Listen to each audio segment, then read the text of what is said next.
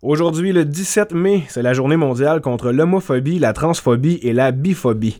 Par la même occasion, la bibliothèque La Moisson de Saint-Quentin a invité hier soir Pascal Joël Fortin d'Aigle à venir faire une présentation sur la communauté qu'on appelle maintenant 2ELGBTQIA+. Pour Pascal, ses motivations consistent essentiellement à renseigner les gens sur ce que représente cette communauté, ce que ça signifie et aussi faire disparaître certains préjugés. Depuis que j'ai découvert qui je suis comme personne, je peux utiliser les recherches que j'ai faites pour apprendre aux autres à avoir moins de préjugés, à démystifier les choses. C'est ce que ma conférence comme telle s'appelle Apprendre à se comprendre, démystifier les concepts d'orientation, d'identité, de genre et de sexe. c'est vraiment ça le but, c'est de dire on n'a pas eu l'éducation à la base sur ce que c'est, les choses sont en train de changer, voici comment aider dans la société, à, à en apprendre davantage, puis à accepter ces personnes-là qui divergent dans le fond de ce qui est dans la norme, entre guillemets, bien entendu. L'identification de genre est l'expérience intérieure et personnelle que chaque personne a de son genre. Pour Pascal, ça va beaucoup plus loin que simplement être un homme ou une femme. Dans la société, on s'est fait donner des directives. Il y a deux boîtes, t'es homme ou t'es femme. Puis il y a une série de caractéristiques qui vient avec le fait que tu as été attribué homme ou femme à la naissance. Puis pour arriver dans la société, à être reconnu, il faut que tu coches ces caractéristiques-là. Tu sais, il faut que tu aies ta checklist, puis tu juste, OK, pour être un homme, j'ai besoin de ça, ça, ça, ça, ça. Pour être une femme, même affaire, j'ai besoin de ça, ça, ça, ça. Mais l'identité de genre est beaucoup plus large que simplement ces deux boîtes-là. En fait, dans la nature, il n'y a rien qui est à deux options. La seule endroit où ce tu as deux options, c'est quand on parle de binarité, puis ça, c'est un terme en ordinateur, puis je ne rentrerai pas là-dedans parce que ça peut être complexe. Mais l'identité de genre, c'est de comprendre que le genre est un spectre, puis que ça va au-delà de ces boîtes-là. C'est comme si tu es dans un magasin, puis tu as deux boîtes en face de toi, puis là, tu ouvres la porte, puis l'entrepôt est plein de boîtes. Mais cette porte-là a été fermée pour très longtemps à la société. Et là, on commence, on a trouvé la clé, avec une petite broche, on a essayé de l'ouvrir, puis là, on voit qu'il y a plus de boîtes, Une audience composée d'une vingtaine de personnes désireuses d'en savoir plus sur le sujet, la plupart venant d'une certaine époque, mais ayant la volonté de mieux comprendre la communauté LGBTQ qui semble toucher davantage la nouvelle génération. On a demandé à Pascal où est-ce qu'elle se situe à l'intérieur de ses lettres, de son identité. Voici ce qu'elle répond. Euh, je suis une personne non-binaire de genre fluide, transmasculine, pansexuelle, homoromantique et j'utilise les pronoms YEL. Non-binaire rentre dans la catégorie identité de genre. Euh, donc, l'identité de genre, c'est comment une personne se sent. Donc, on va dire c'est soit un homme, une femme, donc la binarité, l'option entre les deux. Non-binaire, c'est quand tu tombes pas dans ces deux boîtes-là. C'est tout le reste du spectre des genres. De genre fluide, c'est que je vais me promener dans ce spectre-là, entre les boîtes, entre les. Je, je vais prendre des coins, je vais aller faire des cercles, je vais faire des ronds left and right. Euh, mais c'est ça, c'est fluide, c'est un liquide, c'est fluide, ça bouge. Transmasculine, c'est plus au niveau de mon expression de genre, donc c'est comment je veux que les gens me perçoivent. Donc je vais m'habiller plus avec des vêtements catégorisés typiquement masculins ou de manière androgyne, mais j'ai aussi une relation avec mon corps qui est beaucoup plus masculine. Je suis née femme à la naissance. Quelques années passées, j'ai commencé à prendre des démarches pour voir si j'aimais ça, ne pas avoir de poitrine. J'ai porté un binder, j'ai été pour l'opération de la chirurgie de masculinisation du torse. Donc, mon corps n'est pas entièrement féminin, n'est pas entièrement masculin non plus, donc d'où le terme trans.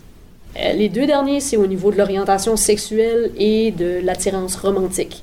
Donc, une orientation sexuelle, c'est ce qui est probablement le terme que tout le monde connaît le plus. C'est comment est-ce que tu te sens ton attirance envers une autre personne dans ton intimité. Pan veut dire tout. si on le garde short and sweet, ça veut juste dire que pour moi, la coquille externe, ça compte pas plus que ça. C'est ce qui est en dedans qui compte. Euh, puis homo-romantique, mais comme j'ai dit, je nie pas que mon sexe assigné à la naissance était femme. Donc, ma relation romantique est plus avec les femmes. Donc, j'ai plus de facilité à créer des connexions comme créer une bulle, une famille, vraiment avoir cette relation-là, cet aspect relationnel-là avec des personnes qui sont typiquement du même sexe. Depuis l'année dernière, on a ajouté les acronymes 2E et IA afin d'inclure plus d'identification. Pascal nous explique ce que ces ajouts signifient. 2E signifie deux esprits. Donc essentiellement, ce terme-là est strictement utilisé pour les peuples autochtones, donc euh, soit les Premières Nations, Métis, Inuits. Dans ces peuples-là, la personne deux esprits, c'est qu'elle a à l'intérieur d'elle l'esprit masculin et l'esprit féminin, donc a accès aux qualités des deux puis souvent, dans la culture, sont vus comme étant des personnes de grande sagesse. Quand ce qu'on le traduit plus au niveau occidental, je te dirais que c'est, ça ressemble beaucoup à ce qui est euh, bigenre. Donc, d'être autant homme que femme, d'avoir les deux traits, les deux caractéristiques à l'intérieur de soi, de dire, tu sais, je peux pas en choisir un, je file comme les deux. Donc, le IA, euh, le I représente intersexe, donc ça, c'est une personne qui est née avec des caractéristiques souvent génitales des deux sexes, qu'on attribuerait soit au sexe masculin ou au sexe féminin. Donc c'est, je veux pas nécessairement dire une déformation, mais c'est une formation différente de ce que ça devrait ressembler à selon un médecin quelconque. Puis ces personnes-là, c'est quand même un petit pourcentage de la population, c'est 0,4% de la population, mais si on prend sur le 8 billions de personnes qu'on est sur la planète, ça fait quand même beaucoup de personnes. Euh, puis le A, c'est asexuel ou agenre si on remonte au cours de français 9e année, le A signifie sans. Donc, une personne asexuelle ne va pas avoir de désir sexuel, ne va pas nécessairement vouloir avoir des relations intimes. Une personne à genre va pas nécessairement s'identifier à aucun genre. Donc, il n'y a pas de caractéristiques plus que ça. Euh, puis, l'inclusion de ces trois sphères-là, si tu veux, à l'acronyme, c'est surtout question de représentativité. Puis de dire, oui, on est là, on existe, euh, on fait partie de la communauté aussi. Pascal Joël Fortin-Daigle qui a donné généreusement de son temps pour les citoyens de Saint-Quentin présents hier soir. Et pour sa part, les pronoms qu'on lui attribue lorsqu'on l'interpelle lui apparaissent sans importance, mais pour d'autres, il peut être délicat d'utiliser le mauvais pronom. Les pronoms, c'est ce qui te représente. C'est un reflet de ta personne autant qu'on va utiliser ton nom, tu Pascal, pour référer à ma personne, autant que l'utilisation d'un pronom va intrinsèquement être lié à comment les gens m'identifient. Et si le pronom que les gens utilisent ne reflète pas comment moi je me sens à l'intérieur, ça peut créer de la peine. sais, les gens peuvent être fâchés, ça va créer des émotions qui sont euh, la nature de l'utilisation du pronom réfère à l'identité directe de la personne. Fait que tu sais, quand ce que tu dis il, tu le sais que tu parles d'un gars. Si tu dis elle, tu vas parler d'une fille. Mais si en dedans, tu te sens pas comme ça, puis que quelqu'un te répète constamment des mois, des années, des... ça vient lourd. le pronom devient important, surtout quand on regarde les statistiques qui disent 45% des jeunes LGBTQIA, vont, dans la prochaine année, à tenter de faire un suicide. ils vont s'essayer littéralement de s'enlever la vie.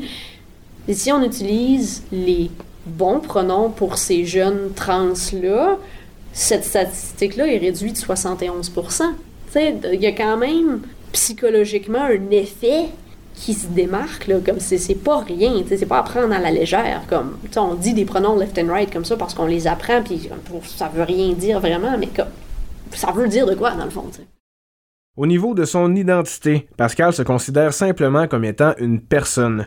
Toutes ces lettres, ces acronymes, cette façon de catégoriser les genres est surtout une question de représentativité. Je pense que c'est le, besoin de l'humain d'appartenir à quelque chose.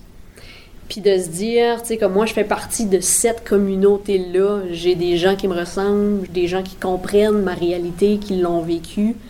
Ça fait que c'est tout au niveau de l'appartenance sais, moi, c'est ça, je t'ai dit mes cinq lettres, mais de façon générale, dans la vie, je dis juste comme Salut, moi, je suis Pascal, je suis une personne, puis ça donne que j'ai marié une femme. ça donne que j'aime pas mes seins.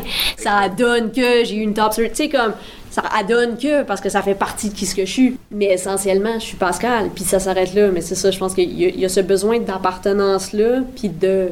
Quand est-ce que tu t'arrêtes sur une lettre dans cet alphabet queer-là, tu fais comme OK, wow, je suis pas tout seul à me sentir de même.